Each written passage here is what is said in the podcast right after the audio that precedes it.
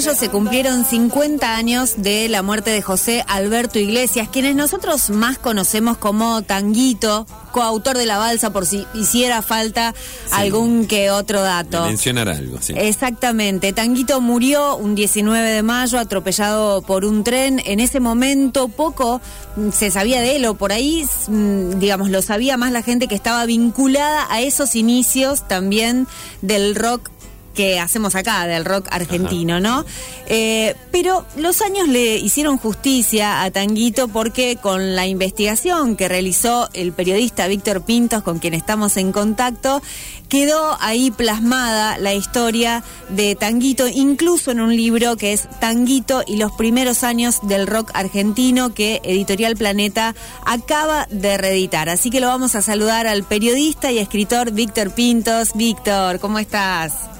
Hola, buen día. ¿Cómo va? Eh, bien, he sido, vos lo sabés, Anabel, he sido muchas veces, soy muchas veces oyente del programa de ustedes, así que para mí es un gusto muy especial. Vamos. En Córdoba en contacto con ustedes. Para nosotros también. Para, pero claro que sí. Bueno, Víctor, teníamos ganas de hablar, vamos a empezar hablando de Tanguito, después también eh, estás como ahí con muchos proyectos y teníamos ganas de hablar de cuentos para cantar, que nos cuentes un poco de eso, pero arranquemos con Tanguito y este libro que, bueno, que eh, editaste en los años 90, que ahora Planeta lo reeditó, pero que queríamos saber un poco cómo surge esa investigación que sabemos que te llevó mucho tiempo, ¿no? Sí, sí, sí, sí. Bueno, es un caso muy raro el de este libro, eh, para el cual vos hiciste una presentación muy buena.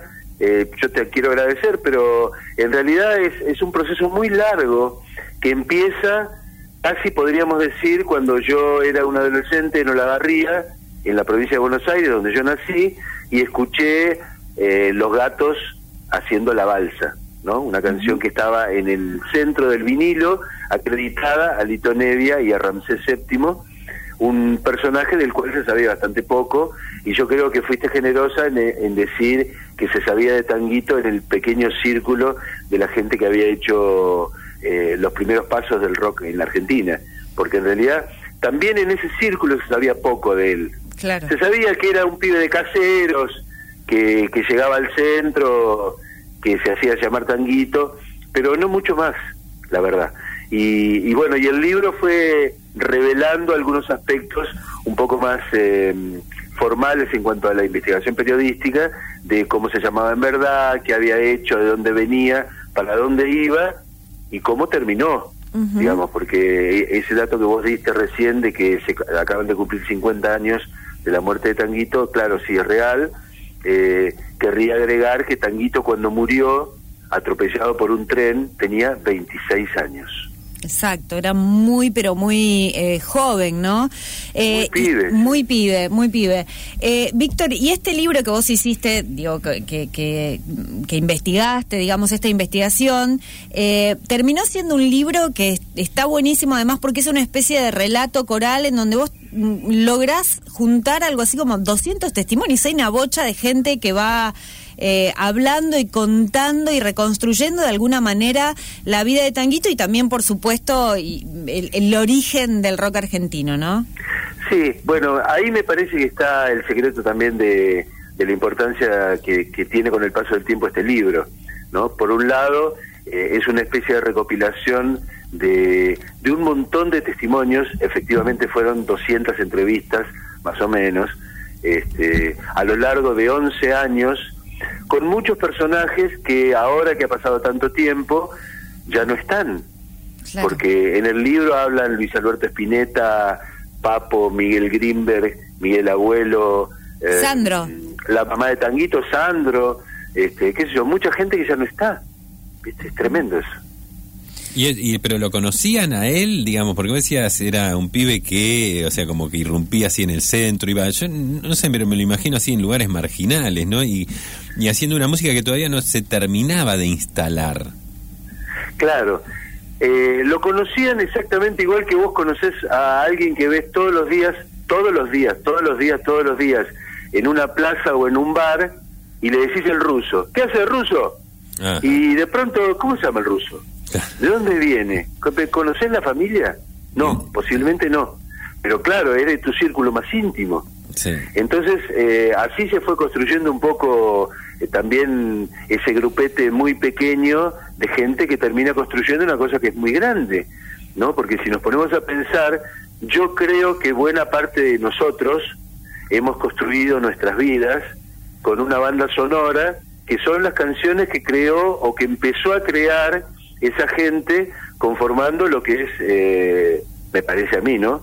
El folclore más joven que tiene la Argentina. lo, del rock. O sea, y sí, pues si te pones a pensar, Jorge van der Mole, viste, viene también de ese riñón. Claro, claro. Y, no era de Buenos Aires. Claro, lo que pasa es que había ahí una, una, una corriente que a veces se, nos confundía un poco entre lo que era el, el, los temas beat así más livianos que y, las baladas, ¿no? Por ejemplo, no sé, pienso en los iracundos, ¿no? Y pienso en todos los que contribuían a los temas de alta tensión. Y después lo que pretendía hacer ese rock, ¿no? Con Lito Nevia, Tanguito, y bueno, después va con Spinetta, Charlie. Era como, pero ahí se confundía un poquito, ¿no? Claro, bueno, se sigue confundiendo, debería decir. Se sigue confundiendo. Porque, por ejemplo, yo les propongo a ustedes que hagamos un ejercicio de imaginación y nos encontremos delante de un australiano diciéndole que solo le pido a Dios es una canción de rock en la Argentina. El australiano te va a decir, flaco, estás loco. ¿Cómo esto es una canción de rock?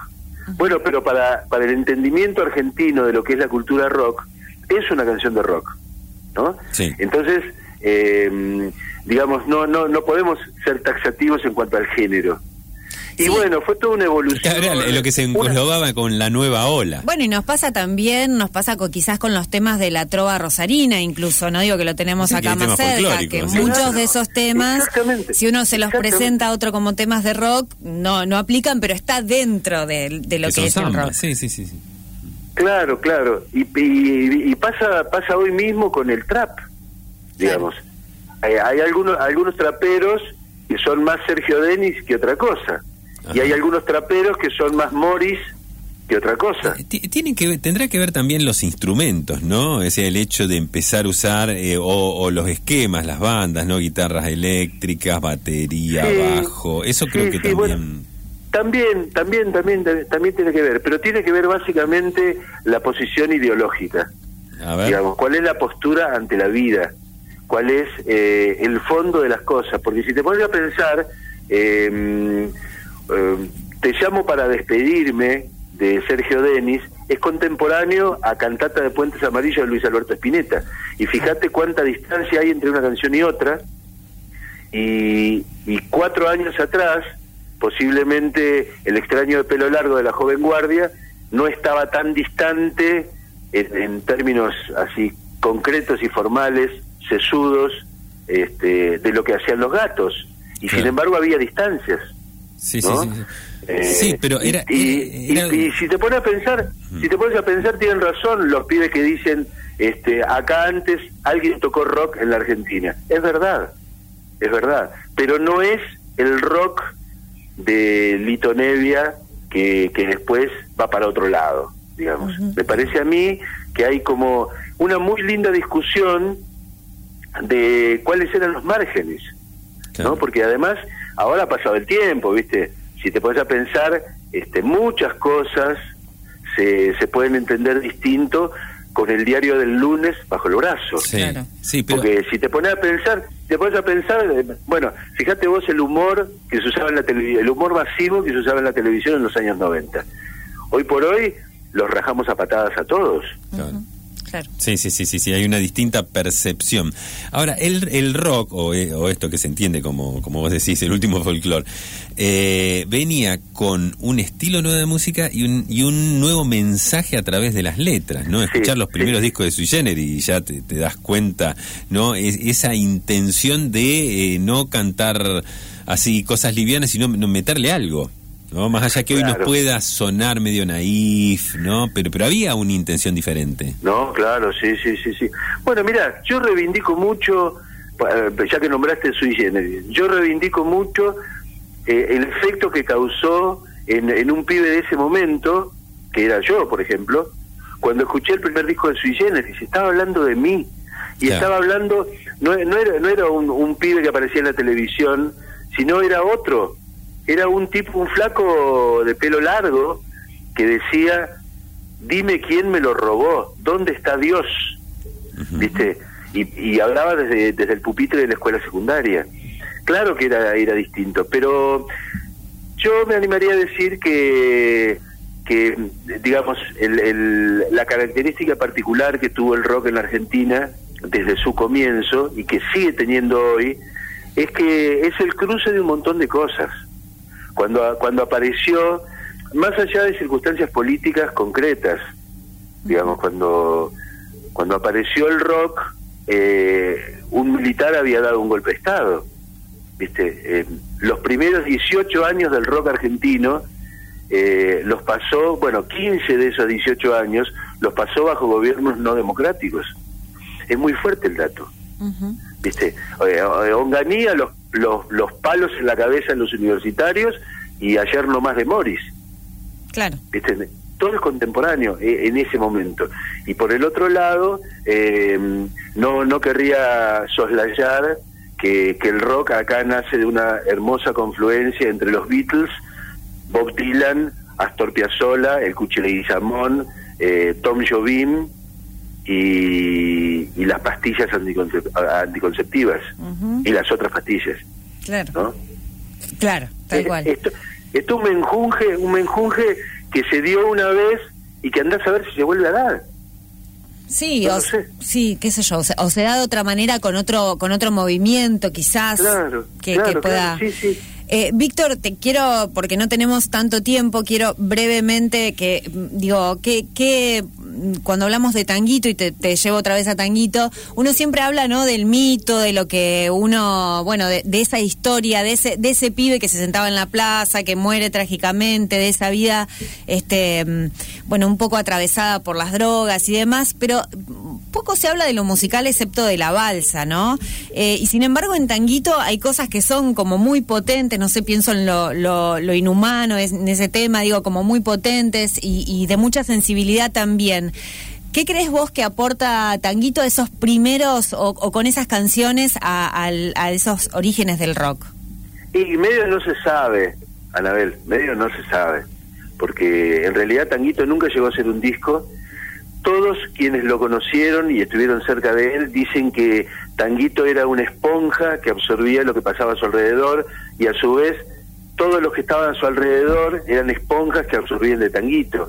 Así que algo de Lito Nevia hay, algo de Morris hay, eh, qué sé yo, no sé. eh, era una continua osmosis entre esos tipos, eh, entre esos pibes, ¿no? Que arrancaron esa historia cuando cuando cuando aparece Tanguito y después, este, digamos, eh, eh, es borrado, ¿no? Este, es borrado por, por por la tremenda vida que tuvo, ¿no? Este, ah, reaparece Tanguito de alguna manera, ustedes saben, en los años 90, Sí, yo no sé si ustedes por por una cuestión de edad alcanzaron a ver esa película, Sí, claro. porque era que eran muy chicos, sé. No, Pero- no, ya fuimos, fuimos al cine a no, ¿eh? verla y nos enamoramos de la historia y todas esas cosas que, que nos pasaban en la adolescencia, Yo ¿no? Claro, y soy consciente, bueno, bueno, entonces, eh, fenómeno, entonces, yo soy consciente de que, de que Tanguito, para, para estas generaciones de hoy, eh, sobre todo para quienes pudieron ver la película,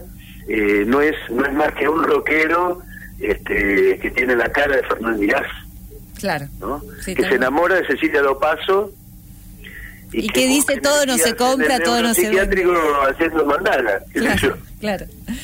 Y que tira frases, ¿no? y que tiene unas frases matadoras que según me dicen quienes lo conocieron a Tanguito jamás podría haber tirado a él. Claro. Esa frase, no todo se compra, no todo, Todo se, no se vende, vende. eh, es una frase de la película. Claro. no es, no es una frase. Y bueno, Bueno, que... Víctor, eh, estamos ya cerrando, pero te propongo que hagamos esto. Eh, nos contás brevemente de cuentos para cantar y cuando lo vengan a presentar aquí a Rosario, porque imagino que en algún momento se dará esa presentación, eh, charlamos más en profundidad. Pero cuentos para cantar, ahí te le animás a otros, eh, quizás a otros públicos, ¿no? A, a- a chicos más chicos y a las infancias y adolescencias, podríamos decir. Eh, contanos brevemente de qué se trata. Bueno, en realidad es otro desafío porque los chicos de hoy no tienen ni idea de que, Claro. de que existe oración al roman, de eh, oración al remanso, este, o, o qué sé yo, 11 y 6 de Fito Páez, o canción para Carito de León Gieco. Diga, mucho, mucho menos todavía que existe, este, no sé, el arriero de Atahualpa Yupanqui, a no ser porque sus padres escuchan la versión de Dividido. Ya, dividida, sí. Claro, y, y, y entonces hiciste con dos, por ahora son dos, ¿no? Eh, pero do- hice dos, dos, dos volúmenes que quiero remarcar, están eh, ilustrados por un maestro total rosarino, canalla, que se llama Alejandro Kif, que es un talento que yo admiro y quiero mucho y que mm, me acompañó en esta en esta en esta aventura. ¿no? Bien, ¿sabés, Víctor, si acá los podemos conseguir? ¿Cómo, cómo, los, cómo podemos hacernos de, de esos libros? No lo sé, no lo sé. Vos sabés que tengo entendido que los libros se están distribuyendo, van a estar en algún momento en, las librerías de todos lados. Yo espero, ojalá que podamos ir a, hablar de, de estos libros y qué sé yo, de, de cosas a Rosario. Y los voy a visitar y me voy a poner detrás del vídeo y los voy a ver como los oyentes dos por tres aparecen, ¿no? Porque eso es lindo. Víctor, bueno, te mandamos un abrazo grande, nos encantó esta charla y seguramente, bueno, vendrán más, ojalá. Bueno, eh, les mando muchos saludos, eh, gracias. Chao. Un abrazo grande. Hablábamos con el periodista y escritor Víctor Pintos por eh, su libro de Tanguito, Tanguito y los primeros años del rock argentino que acaba de reeditar Planeta porque es un libro que salió en el 92 y también de Cuentos para Cantar, que son unos libros hermosos en donde mm, las chicas y los chicos son protagonistas y que bueno, ojalá podamos tener pronto aquí en la